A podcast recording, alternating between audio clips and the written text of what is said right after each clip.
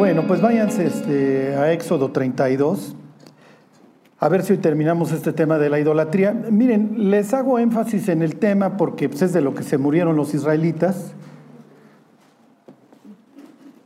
Ya no les voy a, llover tanto sobre mojado ahí en el, libro de Jeremías, nada más vamos a comparar todos los todo lo que los comparativos entre Jeremías y Jesús para que vean cómo se parecen, tantas características que le ponen. Por eso no es de a gratis que a Jesús le dijera, no, pues unos dicen que eres Jeremías. Ajá, porque se parecen en todo. Eh, ninguno de los dos va a tener una descendencia, los dos son llamados este, corderos, corderos de Dios, a los dos los alucina en su familia, etcétera, etcétera. y para que vean lo que es, pues, predicar para Jeremías en una época de apostasía en donde poco a poco se va a ir quedando solo. Pero bueno, mientras, a ver, ¿qué les dije? 32, ¿va? Bueno, ¿se acuerdan? La semana pasada veíamos, este es así por, por antonomasia, el, el pasaje de la idolatría, en donde, pues quién sabe dónde está este Moisés, no sabemos qué le aconteció. Y Moisés tiene un mes, diez días en el monte, comieron con Dios, ¿se acuerdan? Éxodo 24, ven su rostro, ahí están con él, Está el embaldosado este que parece como cielo sereno, o sea, piensen en el trono como lo presenta Ezequiel 1, como lo presenta el Apocalipsis. Y entonces, ven, te voy a enseñar en el monte el modelo tal cual está en el cielo para que tú lo repliques, para que hagas un santuario tal cual en la tierra y entonces ustedes sepan que mi presencia está entre ustedes. Moisés pero sube y no pasa absolutamente nada y los israelitas a los 40 días ya están todos nerviosos ¿Dónde está Moisés? ¿Dónde está Moisés? Y nos vamos a morir en el desierto. Como nos pasa a nosotros, la Biblia nos compara con ovejas no, no de a gratis, porque las ovejas son nerviosas. Entonces la idea es siempre, Pedro, apacienta mis ovejas, apacienta mis ovejas, apacienta mis ovejas. El caso que aquí los israelitas están todos nerviosos y entonces van con Aarón y Aarón, lejos de frenarlos, les dice, ¿se acuerdan? Tráiganme los aretes, los arcillos. Y entonces, ¿se acuerdan? La semana pasada veíamos este capítulo 35 de Génesis y el 8 de, que es de jueces, en donde te muestra cómo en la antigüedad el arete se prestaba, y luego vemos otro pasaje, se prestaba para la idolatría, era símbolo de la idolatría. Y entonces les digo, los arqueólogos no se ponen de acuerdo si tú traías el mismo arete que el ídolo, si el, nada más el ídolo traía el arete o lo que fuera, y entonces cuando dice que despojaron los aretes, se lo quitaron al ídolo. Como fuera, el, arete tiene que haber algo con idolatría, ¿ok? No es simplemente cualquier adorno. Y les hago este repaso porque van a ver ahorita la conversación entre Moisés, entre Moisés y Aarón. Ok. Y entonces, ok, versículo 6, les, les, les vuelvo a leer este, 32, 6. Bueno, les leo desde el 5. Entonces les dice Aarón, y viendo esto, Aarón edificó un altar delante del becerro, ok, ahí están, y pregonó a Aarón y dijo, mañana será fiesta para Dios, mañana será fiesta para Jehová, ok, y entonces vamos a adorar a Dios, pero lo vamos a adorar como nosotros queremos y como nosotros sabemos, porque todo nuestro, nuestro fondo para adorar a Dios lo aprendimos en Egipto, y esto de desaprender es bastante complicado. Ok, versículo 6, y al día siguiente madrugaron y ofrecieron holocaustos y presentaron ofrendas de paz, lo mismo que hacen en capítulo 24 a favor de Dios, lo mismo lo hacen aquí a favor del becerro. Y se sentó el pueblo a comer y a beber y se levantó a regocijarse. Ok, una comida, piensa una borrachera. Ok, y entonces Dios le dice, versículo 7, entonces Jehová dijo a Moisés, anda, desciende, porque tu pueblo que sacaste de la tierra de Egipto, y aquí viene la primera nota acerca de la idolatría. ¿Qué es lo que provoca la idolatría en el cristiano? En general en el ser humano, exacto, lo pudre, lo corrompe, ¿ok? Porque esa pureza y esa entrega y esa exclusividad que debería tener hacia Dios ya la perdió. Y ahorita les pongo un ejemplo. Versículo 8, aquí Dios pudo haber dicho, mira, 40 días les tardó, pronto se han apartado del camino que yo les mandé te regresas unas páginas en esta historia, te regresas 40 días y los israelitas acaban de recibir la orden de, yo soy el Señor tu Dios que te saqué de la tierra de Egipto, no tendrás dioses ajenos delante de mí. O sea, todavía no lo han acabado de oír, ya lo están haciendo. ¿Ok? Porque la idolatría es muy atractiva. ¿Ok? Y miren, tal vez adorar un becerro para nosotros, pues como que no, si me explico, no es, ahorita les pongo un ejemplo. Ok, y entonces, versículo 9, dijo Jehová, dijo más Jehová a Moisés, yo he visto este pueblo que por cierto es pueblo de dura servicio, o sea, les cuesta trabajo. Ahora imagínense, si este es el pueblo elegido de Dios, pues cómo habrán andado los otros. Ok, me brinco al 15. Y volvió Moisés y descendió del monte trayendo en su mano las dos tablas del testimonio, las tablas escritas por ambos lados, de uno y otro lado estaban escritas. Y las tablas eran obra de Dios y la escritura era escritura de Dios grabada sobre las tablas. Ok, está escrito en piedra. Lo más, nosotros entendemos Charlton Heston con dos tablas que traen del 1 al 5 y del 6 al 10, ¿están de acuerdo? Lo más probable es que tienes los 10 mandamientos en cada una de las tablas. Ajá, ¿por qué? Porque como es un pacto, la idea es que cada uno de los contratantes tenga su copia. Ajá, pero como se van a reunir en el tabernáculo de reunión, pues van a guardarlo en la caja, ¿ok? Entonces las dos tablas van a ir en donde se reúnen, cada año entra el sumo sacerdote a este sitio, y entonces ahí están las dos tablas que le recuerda su, su pacto que tiene con Dios. Yo te saqué de la tierra de Egipto, estas son las normas, yo te voy a cuidar, te voy a bendecir, tu obligación es obedecerme, ¿ok? Bueno, fíjense, este Josué es, una chulada porque Josué representa así el discípulo que es siempre a favor de Dios, ¿ok? Versículo 17, cuando oyó Josué el clamor del pueblo que gritaba, dijo a Moisés, alarido de pelea hay en el campamento. Uy, ya regresaron los amalecitas a armarla de jamón o algún pueblo está atacando al pueblo de Dios. Porque es bien intencionado, si me explico? Lo, que quiere, eh, lo que espera Josué cuando escucha los gritos, pues es que hay guerra. Y entonces dices, Josué, ay Josué, sí. O sea, luego nos enteramos de cada cosa que hacen los cristianos y la primera, ¿cómo les diré? Reacción es negarlo. Y ya que llevas unos años curtido en esto, dices, no, mi cuate, hay de todo en la viña del Señor, ¿ok? Y aquí pues, hay de todo. Ok, versículo 18, y él respondió, no es voz de alaridos, de fuertes ni voz de alaridos de débiles. Hay otras traducciones que dicen, no es ni de derrota ni de victoria. O sea, no están luchando contra el pecado, no están luchando contra un pueblo extranjero. Se están autodestruyendo, están en el antro. No les está interesando Dios en este instante. ¿Ok? Dice, voz de cantar oigo yo. Y aconteció que cuando él llegó al campamento y vio el becerro y las danzas, ardió la ira de Moisés y arrojó las tablas de sus manos y las quebró al pie del monte. Ok, baja la ley, la ley escrita en tablas de piedras, y entonces Moisés las destruye. ¿Ok? Y se va a voltear con Moisés, perdón, Moisés con los levitas y les va a decir a cada uno de estos que participaron en este antro, mátenlos. Y dice la Biblia que caen ese día, tal cual así dice, el 32, como tres mil personas. Y si tú sigues leyendo la historia de la Biblia, el día que desciende el Espíritu Santo, y además los judíos dicen que es en la misma fecha, durante Pentecostés, desciende el Espíritu Santo, cae la gracia de Dios, por así decirlo, y se convierte en cuánto, ¿se acuerdan? Y la Biblia usa la misma expresión exactamente, como tres mil personas se bautizan. Entonces tienes un contraste entre la ley que condena a un pueblo que aquí está idolatrando y la gracia que le permite a un pueblo que está buscando a Dios arrepentirse. ¿Ok? Bueno. Versículo 20. Y tomó el becerro que habían hecho y lo quemó en el fuego y lo molió hasta reducirlo a polvo que esparció sobre las aguas y lo dio a beber a los hijos de Israel. Y esto es otra cosa increíble. Ahorita les enseño la, narrativa, cómo narra este evento Esteban. Y esto es en lo que más quiero hacerles énfasis, porque esto no ha cambiado.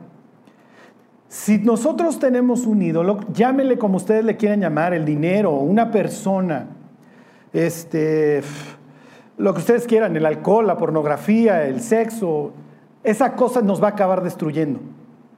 Y Dios tiene muchas veces esta política de, ah, traes esta onda y este es el ídolo que estás adorando, te entrego, te entrego. ¿Ok? Y entonces Moisés aquí estratégicamente destruye el becerro, lo, hace caldo y entonces Imagínense, te lo tragas y a cada uno de estos que anduvo participando. y vas a beber ahora sí el oro que traías en tus narices, porque aparte la idolatría te está generando pérdida. Ajá, te lo tomas. Y hay veces que esta es la política que Dios usa como disciplina con su pueblo. ¿Esto es lo que te gusta? ¿Te entrego? A ver, váyanse al capítulo 7 del libro de, Hechos. Esto es de terror. El contexto del capítulo 7 es relación, si ustedes quisieran, ¿a qué se refiere toda la historia que cuenta Esteban antes de morir? Es que Dios quiso establecer una relación con su pueblo y su pueblo nunca quiso.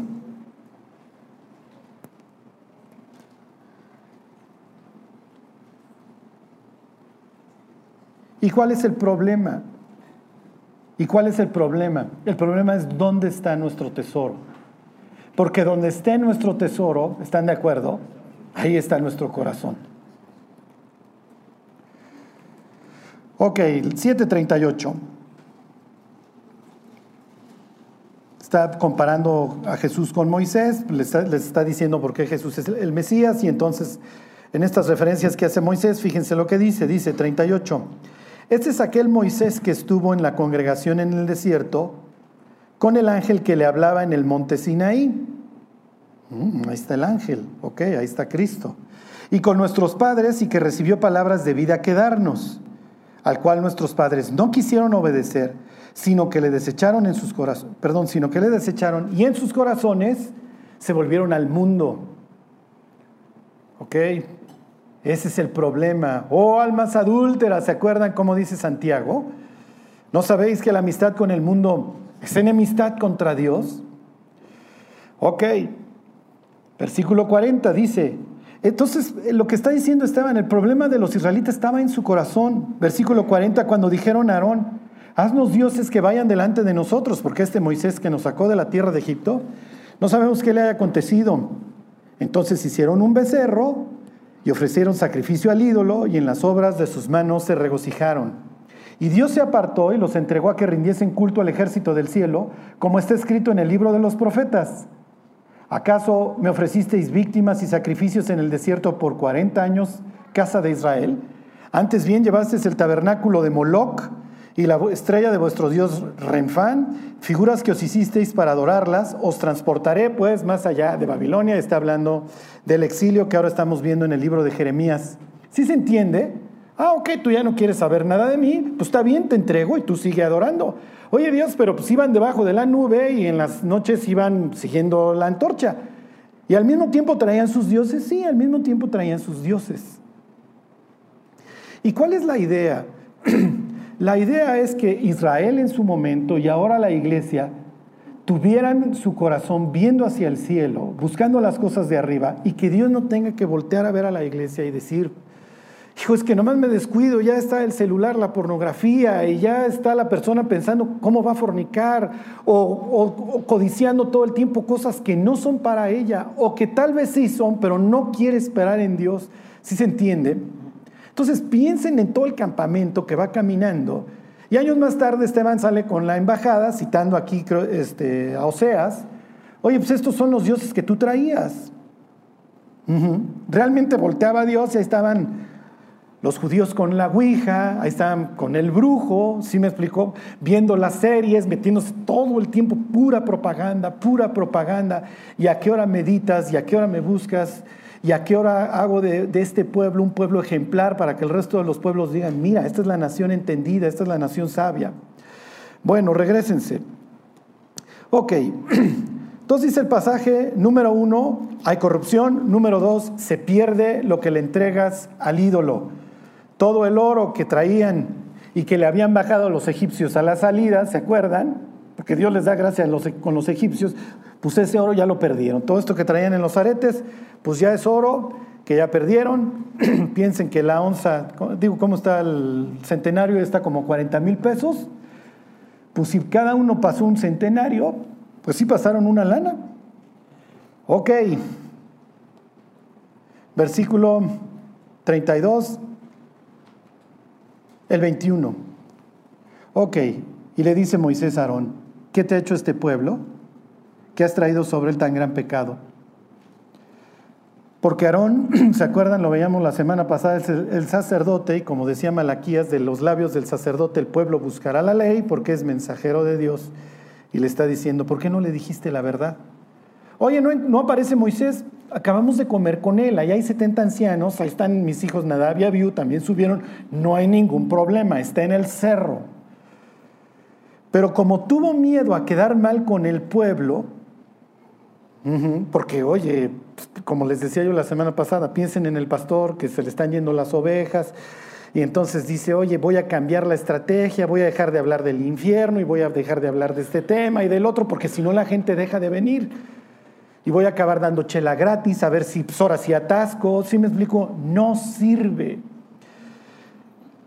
Finalmente lo que va a suceder a los pobres israelitas es que van a perder mucho la vida también. Ok, y entonces le contesta Aarón, versículo 22. La respuesta, pues obviamente es de terror. Y respondió Aarón, no se enoje mi señor, ya los conoces. Tú conoces al pueblo que es inclinado al mal, pues si ya los conoces, pues sí, ya los conozco. Y precisamente como ya los conozco, pues los hubieras frenado. No había ningún problema en decirles que no, Aaron. Sí, pero se siente regacho decir que no. Ok, versículo 23, y viene toda esta explicación, y acuérdense de los aretes. Porque me dijeron, haznos dioses que vayan delante de nosotros, porque este Moisés, varón que nos sacó de la tierra de Egipto, no sabemos qué le haya acontecido. Yo le respondí, ¿quién tiene oro? Y dices, no, Aaron, no pediste nomás oro Pediste oro en forma de arete porque sabías que ibas a ser un ídolo y esa era la idea, que todos participáramos de la idolatría, sabíamos lo que estábamos haciendo. Entonces no es que nomás pediste oro. Ok, entonces dice, apartadlo. Y me lo dieron y lo eché en el fuego. ¿Y qué crees, Moisés? Y salió el becerro. Es un milagro. Entonces, ¿qué es lo que provoca la idolatría? ¿Sí me explicó? Que el pastor en este caso, que Aarón se vuelva loco. Aarón está diciendo sandeces. No es cierto, Aarón, tú lo hiciste. No es nomás que echaste el oro, además no pediste oro, pediste aretes, porque sabes lo que estás haciendo y además, pues sí, luego ya, que es que salió, no es cierto, alguien le tuvo que dar forma, ¿no? O sea, no es que simple y sencillamente salió. Y Aarón diciendo, oh, es un milagro, es un milagro. No, no hay ningún milagro, Aarón. Ok, versículo 25, esto es lo peor. Y viendo Moisés que el pueblo estaba desenfrenado, porque Aarón lo había permitido, ¿para qué? Para vergüenza de sus enemigos. Ok, esto es, miren, esto es lo peor, esto es lo peor, esto es lo peor, ¿por qué? Piensen en todas esas personas que cuentan su testimonio. Para mí, en mi vida como cristiano, lo que más me gusta es escuchar los testimonios, me gusta el cómo, me gusta cómo la persona vio a alguien que, veía diferente o las, las, cosas que le dijeron. Un día estaba yo escuchando un testimonio ahí en el, en el reclusorio de un intelectual. Ese señor traía así sus lentes redondos, su peinado así muy, muy moderno, y entonces estudió dos carreras en la UNAM, que seguro fue sociología y ciencias políticas, porque se veía grillazo. Y, este, y entonces estaba contando que estando en el reclusorio, escuchó que gritaban, ¿quién quiere oír la palabra de Dios? Y entonces dice que en su desesperación, que obviamente él nunca había considerado a Dios, él por su naturaleza este, intelectual y eso siempre había sido ateo, pero pues que había tocado fondo. Y cuando dijo eso, yo me quedé pensando, Dios, yo ya sé qué pasaje, yo sé qué pasaje este cuate escuchó. Y no, no sabía. Y el cuate dice que baja y entonces la persona que está predicando está predicando Hechos 17, ¿se acuerdan cuando Pablo está en Atenas predicándole a los intelectuales? Y entonces dice que él escuchó las palabras que Dios, habiendo pasado por alto los tiempos de esta ignorancia, ahora manda a todos los tiempos, a todos los hombres en todo lugar que se arrepientan. Y entonces ya contó cómo escuchó estas palabras, esto lo enfrentó, bla, bla, bla. El caso es que piensen todos estos testimonios que vieron a alguien que era diferente, en la prepa, en la secundaria, en el trabajo, y entonces, no, mira este cuate esto, y no toma, y no se ríe de los albures, bla, bla, bla. Estos son increíbles, pero piensen en todos los testimonios como el que está hablando ahorita Éxodo 32, en donde le hablas a alguien de Cristo y te dicen, no, porque yo tengo un tío que ve pornografía y dice que es cristiano. O yo tengo mis amigas que ya que están borrachas te hablan de Cristo. ¿Sí me explico? Y entonces dices, mm, habrá que regalarles un Corán a estas chavas para que en el antro saquen el Corán o el atalaya o lo que ustedes quieran. ¿Sí me explico? Un rosario. Pero no tatemes, no quemes este cuadro. Cuando Jesús describe lo que Él estaría esperando de cada uno de nosotros en el Sermón del Monte, que realmente son los frutos del nuevo nacimiento, diciendo, bienaventurados, ¿se acuerdan? Los pobres en espíritu, ya el cristiano no es altivo, ya se le bajó a chelas, chelas ya no se siente la última chela del desierto. Bienaventurados los que lloran, ahora llora por sus faltas, llora por la condición del mundo. Bienaventurados los mansos, ya no es un loco peligroso que anda matando gente ahí en las calles. Bienaventurados los misericordiosos, ya es buena onda. Bienaventurados los de limpio corazón, ya procura mantener una buena conciencia. Los pacificadores, etcétera, etcétera. Cuando describe Jesús a lo que él estaría esperando de un cristiano, luego dice, vosotros sois la luz del mundo. Y se va a notar, muchachos, porque una ciudad asentada sobre un monte no se puede esconder. Y es lo que estoy esperando de ustedes. Ustedes son mis representantes en la tierra. Es más, ni se enciende una luz y se pone debajo de un, de un almud escarrón, sino dónde? Sino sobre el candelero y alumbre a todos los que están en casa. Así alumbre vuestra luz delante de los hombres para que viendo vuestras buenas obras, glorifiquen a vuestro Padre que está en los cielos. Vosotros sois la sal de la tierra.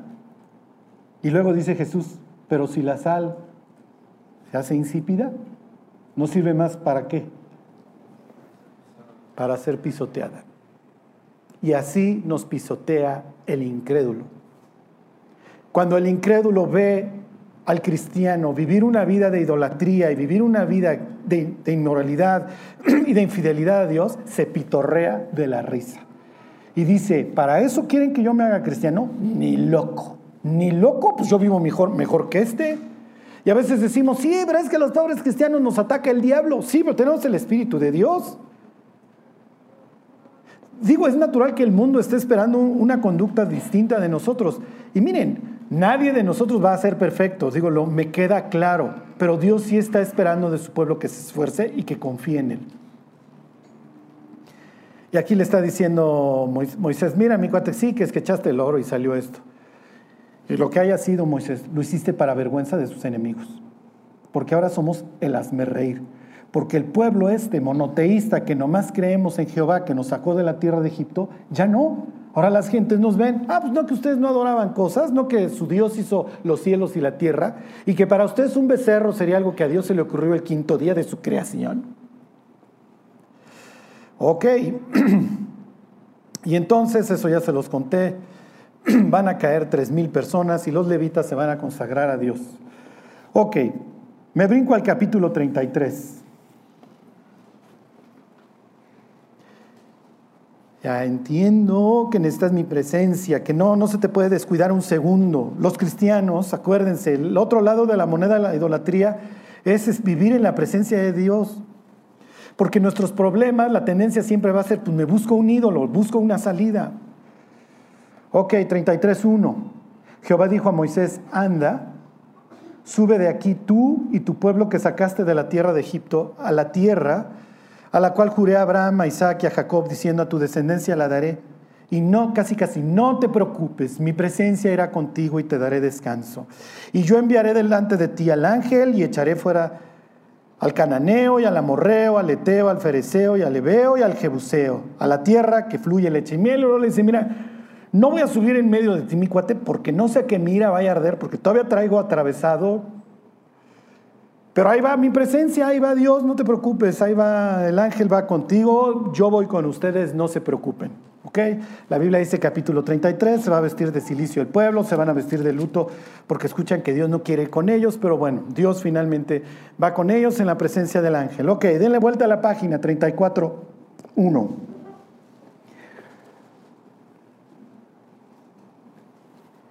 Y Jehová dijo a Moisés, alízate dos tablas de piedra como las primeras. Ahí vamos de nuevo, Moisés. Y Moisés diciendo, ahora sí pórtese bien, muchachos, porque voy por 80 días sin comer ni beber. Ajá. Ya estoy en los huesos, casi, casi. Ok. Alízate dos tablas de piedra como las primeras y, escribiré sobre esas tablas las palabras que estaban en las primeras que quebraste. Ok. El Moisés anterior que arreglaba los problemas a trancazos Había salido ahí al pie del monte. Y entonces se va al monte y fíjense lo que le dice 34.11. Guarda lo que yo te mando hoy. He aquí yo hecho delante de tu presencia al amorreo, al cananeo, al eteo, al fereceo, al ebeo y al jebuseo. Naciones mucho más poderosas que un pueblo esclavo que viene saliendo de Egipto. Y luego viene aquí importante, importante, lo más importante para nosotros, guárdate de hacer alianza con los moradores de la tierra donde has de entrar, para que no sean tropezadero en medio de ti. Charlie, ¿a qué se refiere esto con nosotros? Acuérdense que lo que Dios está construyendo en el desierto y que luego va a fraguar ahí en, en el libro de Deuteronomio es su cosmovisión. Tú eres un pueblo especial para mí. Tú no vas a hacer alianza con los moradores de las tierras. Ellos tienen otros principios. Ellos viven de forma diferente. Ellos tienen otro Dios, otros dioses. Ellos tienen al agorero, al sortílego, a la bruja. Sacrifican a sus hijos a los demonios. Tú no. Entonces tú no. No son tus brothers. Agarra la onda. Tú eres un pueblo especial. Pablo lo diría en capítulo 5 de 2 de Corintios. Tú eres un embajador, pero tú no piensas ni hablas como ellos. Aquí les quiero pedir, guárdense de la televisión. Bueno, ya sé que la tele ya, ya digo, ya pasó a la, historia, ¿no? Guárdense de, de la serie, de todo. Es puro bombardeo. Es puro bombardeo. La historia está totalmente vuelta a escribir. ¿Y qué es verdad hoy y qué es mentira? ¿Sí me explico? Cuando uno ve el noticiero, ¿qué es lo que estoy viendo? ¿Sí me explico? O sea, somos prácticamente hoy borregos. El sueño ahí de Donaldus Huxley de que la humanidad viviera drogada tomando en el libro La Soma y que nos gobernaran tecnócratas este, que, determinan este es alfa, este es beta, ya vivimos ahí. En la semana comí con un muchacho que me, que me dice, estás comiendo conmigo porque porque no me, no me tomé la cantidad correcta de pastillas. Ajá. Porque si me hubiera tomado la cantidad ya no estaría yo aquí. Y hoy te enteras cada vez más que las personas a partir de los 14, 15 años tienen ataques de ansiedad. Esto está mal, ¿sí me explicó? O sea, el grado de locura, de desesperación, de pánico, de depresión que está viviendo el ser humano es inusitado. Nunca había vivido así el ser humano. Olvídense la destrucción familiar, o sea, la desesperación, la, desesperanza, como dice Jesús, desfalleciendo los corazones de los hombres por la expectación de las cosas que sobrevendrán en la tierra y por el bramido del mar. Entonces, miren, lo único que nos queda a los cristianos es decir, ¿a quién tengo yo en los cielos sino a ti? Fuera de ti nada deseo, mi vida está en tus manos, Señor, tú sustentas mi suerte, pero mi paz y mi sabiduría la encuentro contigo. Oye, Charlie, ¿te puedes salir del mundo? No. No, pues finalmente somos los embajadores y alguien le tiene que hablar al pobre de al lado. Pero son nuestros principios los que deben de reimperar en nuestra casa, en nuestra vida, no los del mundo. es tristísimo cuando nosotros vemos, no sé, ahí los cristianos apoyando el bombardeo en algún país, ¿sí me explicó? Y Dios diciendo, no es cierto, estás mal. Ya tu mente ya la traes como el hebeo y como el fereceo, que es a punta de bombas, como se consiguen las cosas. Nunca se me ocurrió. Porque estamos totalmente, ¿cómo les diré? Ya condicionados, como perros de Skinner, ¿eh? o sea, ring y salivamos. Ok, ¿qué les dice? Derribaréis sus altares y quebraréis sus estatuas y cortaréis sus imágenes de acera porque no te has de inclinar a ningún otro Dios, pues Jehová, cuyo nombre es celoso, Dios celoso es. ¿Por qué? Porque la idea es la exclusividad, tú nada más andas conmigo, yo soy tu único marido. Versículo 15, por tanto, no harás alianza con los moradores de aquellas tierras. ¿Por qué? Porque fornicarán en pos de sus dioses, esto es literal lo que hacían, y ofrecerán sacrificios a, a sus dioses y te invitarán y comerás de sus sacrificios o tomando de sus hijas para tus hijos y fornicando sus hijas en pos de sus dioses, harán fornicar también a tus hijos en pos de los dioses de ellas. No te harás, casi casi dice Dios, por favor, dioses de fundición. Ok, no se los acaban de decir, váyanse, capítulo 25. A ver, váyanse desde el 23 del libro de números. Números, al siguiente libro. 22.37, esta es una historia, ¿se acuerdan? Ah, la burra siempre te alcanza, la burra siempre te alcanza. Desde el 22, aquí hay un tipo que sabe que la guerra es espiritual y la va, la va a pelear en ese plano. ¿Ok? 22.1 dice, partieron los hijos de Israel y acamparon en los campos de Moab, junto al Jordán, frente a Jericó. Ya, ya viene la conquista, muchachos, ahora sí. Y vio Balac, hijo de Zippor, todo lo que Israel había hecho al amorreo. Los amorreos, piensen, es un pueblo que se considera salvaje, piensen los orcos o monstruoides, ¿ok? Y no, no me refiero a monstruos en sentido literal, pero sí eran el salvajismo. ¿Ok? Entonces, ¿cómo es posible que le haya ganado a los amorreos? Bueno, pues su Dios se los prometió. Desde una vez que fallaron ahí en Éxodo 34, les prometió la victoria sobre los amorreos. Mm. Versículo 3, y Moab tuvo gran temor a causa del pueblo, porque era mucho, y se angustió Moab a causa de los hijos de Israel. Y entonces, ¿qué es lo que hace? Manda llamar a un profeta, manda llamar a un vidente que se llama Balaam que aquí a veces parece como juego de palabras, Balak y Balam quiere decir el Señor de los pueblos. Entonces dice, venga, Señor de los pueblos. Dice, porque yo sé que al que tú bendigas será bendito y al que maldigas será maldito. Y entonces, si recuerdan la historia, Balam se pone a orar y le dice, Dios, este, pues sí quiero ir, la neta, porque me ofrecieron un chorro de lana. Y Dios le dice, no, no quiero que vayas, diles que se despidan. Ya. Entonces sale al otro día Balam en depresión porque ya se vio no, pues que se vayan, porque Dios no me da chance de ir con ustedes a maldecir a los israelitas. Fíjense 22:37. Y Balak dijo a Balaam, ¿no envié yo a llamarte? ¿Por qué no has venido a mí? ¿No puedo yo honrarte? Porque le manda más lana la segunda vez. Y entonces cuando ve más dinero que le, que le manda Balak para que maldiga a los israelitas, dice, bueno, déjenme checar otra vez. Dejen checo. Pero no crean que esto es como que Balaam no tiene la más remota idea de lo que está sucediendo. Balaam sabe perfectamente cuál es el pueblo de Dios, el destino del pueblo de Dios, que va en camino a la conquista. O sea, no es que en aquel entonces, tal vez más despacio, pero las noticias corrían. Sabe lo que sucedió en Egipto, el juicio a los dioses de Egipto, pero ya se vio con la lana. Y entonces, mmm, va camino ¿ok? Viene camino de dirección de este a oeste para maldecir, porque pues, le dice, oye Dios, sí puedo ir. La Biblia cuenta no tiene las inflexiones, pero Dios le dice, ve, pero ¿cómo se lo habrá dicho? Que en el camino su burro, ¿se acuerdan? La burra le empieza a hablar. Pero otro está tan ciego de la codicia que trae de la lana que empieza a azotar a la burra. Hasta que Dios le abre los ojos y le dice, oye, todos los días te hablan tus animales, no va. Lo que vayas a hacer, vas a hacerlo bajo mi dirección. Y entonces, denle vuelta a la página, capítulo 23, versículo 1. Y Balaam dijo a Balac, edifícame aquí siete altares y prepárame aquí siete becerros y siete carneros. Balac hizo como le dijo Balaam y ofrecieron Balac y Balaam un becerro y un carnero en cada altar. Y entonces empezaba a hablar y lo único que le salen son bendiciones para los israelitas. Ya te diste cuenta que esto no va a funcionar, ¿verdad, Balaam? No, no, no, vámonos otro cerro y vámonos otro cerro. Me brinco al 24 Dios. En, el 24 Dios, ¿eh? 24 10.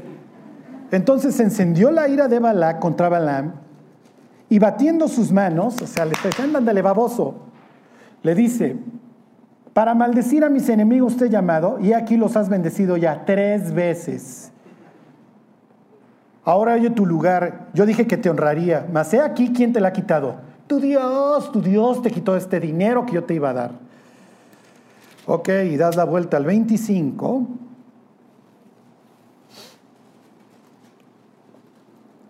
Y continúa la historia. Israel sigue tranquilo en los campamentos. 25.1. Moraba Israel en Sittim y el pueblo empezó a fornicar con las hijas de Moab las cuales invitaban al pueblo a los sacrificios de sus dioses, y el pueblo comió y se inclinó a sus dioses. No se los acaba de decir en Éxodo 34. Cuando el otro le aplaude le dice, ya lárgate que te acabas de perder una lana, Balaam dice, mm, ok, mira, te voy a ser sincero. La fortaleza de este pueblo radica en su pureza. Y sí quiero cobrar. Mándales unas chavas y que empiecen a fornicar. Y Dios va a tener que reaccionar y efectivamente, lean ahí el 9, y murieron de aquella mortandad porque viene un juicio 24 mil personas. Y toda su fortaleza se va a venir abajo. ¿Qué es lo que hizo Balak? Buscó, entre ellas hasta inclusive una princesa, lo que dice aquí el, el capítulo, manda a las mujeres, oigan, vengan, vamos a ofrecer sacrificios a nuestros dioses, piensen en el cristiano en el antro, oye, ven y de aquí nos vamos a ir a la tornaboda y luego nos vamos a ir todos a un hotel. Y la fortaleza del cristiano y todo su brillo y todo su poder se va a acabar y a Dios. Y va a acabar rindiéndole culto a otros dioses. Por eso es que Dios hace todo el tiempo este énfasis en, tú no puedes adorar otra cosa que no sea yo, porque te vas a corromper, vas a perder lo que, lo que, lo que entregues para tu adoración. Y lo peor es que vas a convertirte en lo que adoras y toda la gloria que pudiste haber recibido la vas a perder. Les pongo dos ejemplos y nos vamos, váyanse a Deuteronomio 7, y aquí viene otra vez el tema de los aretes. Ok, dice que no les dije el número, ¿va? 7, 725. Las esculturas era todo un rito. ¿eh? En Egipto había todo un rito en la mañana para abrirle los oídos al ídolo, le llevaban de comer, en la noche le llevaban de cenar. Porque pues sí, era ridículo, a ver, estoy adorando algo que yo mismo hice, entonces hacían todo un proceso para que, no, si es cierto, si tiene vida esta cosa. 7.25. Las esculturas de sus dioses quemarás en el fuego, no codiciarás plata ni oro de ellas para tomarlo para ti, para que no tropieces en ello, pues es abominación a Jehová tu Dios. Entonces tú llegas a la tierra prometida y están ahí los ídolos, y los ídolos están todos llenos de collares, de aretes, etc. ¿Y cuál es la, la... Oye, no, pues me lo quedo, ok, quemo el ídolo. Y Dios dice, no, eso, me lo, eso lo entierras, no quieres saber nada de eso, eso fue dedicado al anatema. y les pongo este ejemplo, imagínate, me voy a referir a, dos gringos, todo esto es este, lo estoy inventando, se llama el primero John Smith y John Smith es en 1914, un minero y metalúrgico ahí en el noreste, en Pittsburgh, en Estados Unidos. Y llega un enviado del demonio, que en aquel entonces se llamaba en Estados Unidos JP Morgan, y dice, fíjate que pues se está iniciando la guerra, la primera guerra, bueno, no le hubiera llamado la primera, se está iniciando la gran guerra, y esta va a ser la guerra que acabe con todas las guerras en Europa, y pues fíjate que los ingleses van a necesitar mucho auxilio, están peleando contra unos mandriles, si alguna vez han visto la propaganda que se hacía en contra de los alemanes, se estaban dividiendo el planeta. No, la Primera Guerra Mundial no tiene absolutamente nada, nada de noble. Era terminar con el antiguo régimen de las dinastías e imponer a los tecnócratas que hoy nos gobiernan. Punto. No tiene nada de noble. Fue una guerra espantosa de trincheras repugnante. ¿Ok? Y entonces llega JP Morgan y dice, oye, y pues mira, personas como tú aquí pues pudieran mandar muchísimas municiones. Y entonces esa mañana John Smith queda como, como Balaam. Ay, no, pues es que sí me late el contrato que me quieren ofrecer. Pero justo hoy en la mañana leí el libro de Deuteronomio que cuando viera yo los ídolos no codiciara yo el oro que traen puesto. Y además, pues es que dedicar ahora y recibir este dinero por hacer balas que van a matar a otras personas, y el pastor por aquellos tiempos pues, no le está yendo bien económicamente y va con el pastor y le dice, oiga pastor, fíjese que vinieron de la cosa de Morgan y pues me ofrecieron esta lana y ¿qué opinas? Bueno, pero pues no te preocupes, este, los alemanes son unos desgraciados, estarías matando nomás alemanes. Esto es una guerra justa, eventualmente Wilson nos va a meter, o sea, ¿cómo, y luego van al lado con, ¿cómo le quieren poner? Este, James Jones, otro de Pittsburgh, que le hacen la misma propuesta y él dice, no. Fíjate que hoy en la mañana estaba leyendo un pasaje en Deuteronomio y dice que yo no codicie el oro que están Y yo no quiero pasar a la historia como alguien que se metió una lana por vender municiones que van a matar a otras personas. Oye, pero lo está haciendo tu vecino que va a la iglesia contigo y su pastor ya le dijo que sí. Además lo van a hacer otras personas, sí, pero son incrédulos. A mí me importa un comino, yo soy el pueblo de Dios. Sí, pero también lo están haciendo en tu iglesia. ¿Ya vieron la división que se va a hacer? Y cuando se quiere casar la hija de Mr. Jones, Mr. Jones ve con recelo a su pastor porque él autorizó esto y están viniendo las noticias de las guerras de trincheras que feas son. Uno codició la lana y la tomó, el otro no. Se los pongo como un ejemplo para que vean lo que hace la idolatría en una iglesia, cómo la va a ir dividiendo, cómo la va a ir destruyendo. Otro gallo canta que llega con el pastor y le dice, no, pues yo no te permito. Oye, sí, pero es que esto es una guerra. Y piensa, en 1917 entran los americanos, oye, ahora sí ya puedo vender balas. No. Oye, pero es que es nuestro país que está en guerra ahora y tenemos que cooperar. Sí, pero tú no. Porque tú eres un pueblo especial a Jehová. Y tú no puedes estar codiciando las cosas que van a ir por el fruto de matar a personas. Estoy escuchando a un señor que se puso a estudiar la vida de su papá porque su papá tenía, eh, ¿cómo les diré? tenía arranques de pánico y de, de violencia hasta que un día le preguntó, papá, ¿por qué eres así? Y su papá se sinceró y le contó las cosas que había vivido en el Pacífico en la Segunda Guerra Mundial. Y entonces este hombre se dedicó a entrevistar a todos los sobrevivientes del batallón. Y todos le decían lo mismo, y es lo que dicen los pobres jóvenes que hoy regresan a matar a gente en el mall, a suicidarse que regresan de Irak. En la guerra no hay vencedores ni perdedores. Porque a mí me mandaron, y sí, casualmente había petróleo, pero ya maté niños, ya maté mujeres. Las personas de mi pelotón hicieron cosas ya en su locura que yo pensé impensables. ¿Por dinero? ¿Por expansión? Porque codiciamos. Porque es muy atractivo todo esto que portan los ídolos, en este caso dinero. Miren, váyanse Salmo 106 y ahí terminamos. Cuando los cristianos nos volvemos codiciosos, nos volvemos idólatras, esto es lo peor que la gloria que le pudimos haber traído a Dios, que al final del día es la nuestra, porque acuérdense, la gloria nuestra es la de Dios y la de Dios es la nuestra. Dios se goza cuando los cristianos le traemos honra a su nombre.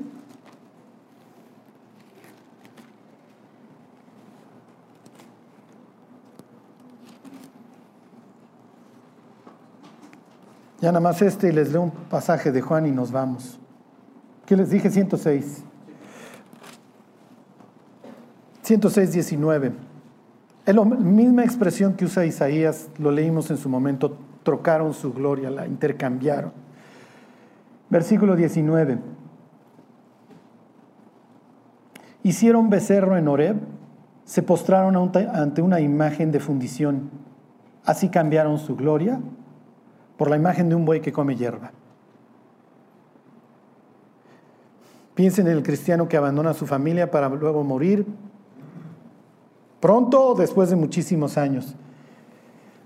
Cuando partamos de esta vida, lo único que nos va a interesar es qué cuentas voy a ir a rendir. ¿Voy a recibir recompensas o voy a sufrir pérdida? Es lo único que nos va a importar. ¿eh? Una vez venía yo saliendo del reclusorio, ya era tarde un domingo, y ya venía yo súper cansado, pero dije, tengo que pasar a despedirme de un amigo que tenía cáncer terminal y yo sabía que esa semana ya, ya iba a morir. Y tengo grabada a su hija chiquita de tres años en ese entonces junto a él. Y me acuerdo que le dice, salte hija, porque voy a platicar con Carlos. Y me estaba yo despidiendo de él.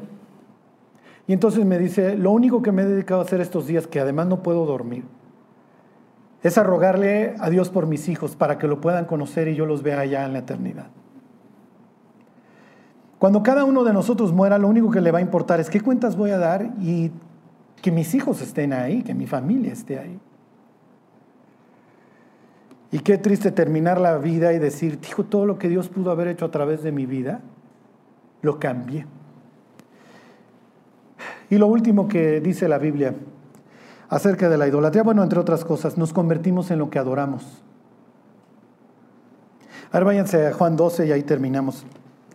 ¿Se acuerdan de este salmo muy famoso que es el Salmo 115? Que dice, no a nosotros, Señor, no a nosotros, sino a tu nombre da gloria. Tú eres nuestro Dios, los dioses de los pueblos. Son imágenes y dice, tienen ojos, mas no ven. Tienen oídos, pero no oyen. Tienen pies, mas no andan. Y luego dice ahí el Salmo, y semejantes a ellos son todos los que los adoran. Nos convertimos en el ídolo que adoramos. ¿eh? Los israelitas adoran a imágenes ciegas y ¿qué le dice Dios a Isaías? Engrosa el corazón de este pueblo. ¿Para qué? Para que no vean con sus ojos, ni oigan con sus oídos, y se conviertan y yo los sane. Y ese pasaje 6 del libro de Isaías se repite en los cuatro evangelios y en el libro de Hechos. Porque Dios sabe que se está dirigiendo a una nación que está total y perfectamente ciega. Podían ver a todos los leprosos, ciegos, paralíticos, muertos, revivir, andar, ver y oír. Pues no. No porque eres albañil. Y yo estoy esperando algo todavía de una clase más alta si se trata del Mesías. ¿eh? Fíjense, ahí están este 12. Les dice Jesús 12:36. Entre tanto que tenéis la luz, creed en la luz para que seáis hijos de luz. Y se ocultó, perdón, este, estas cosas habló Jesús y se ocultó de ellos.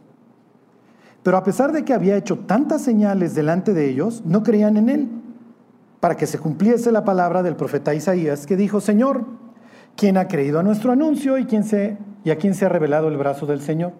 Por esto no podían creer, porque también dijo Isaías, cegó los ojos de ellos y endureció su corazón, para que no vean con los ojos y entiendan con el corazón y se conviertan, y yo los sane.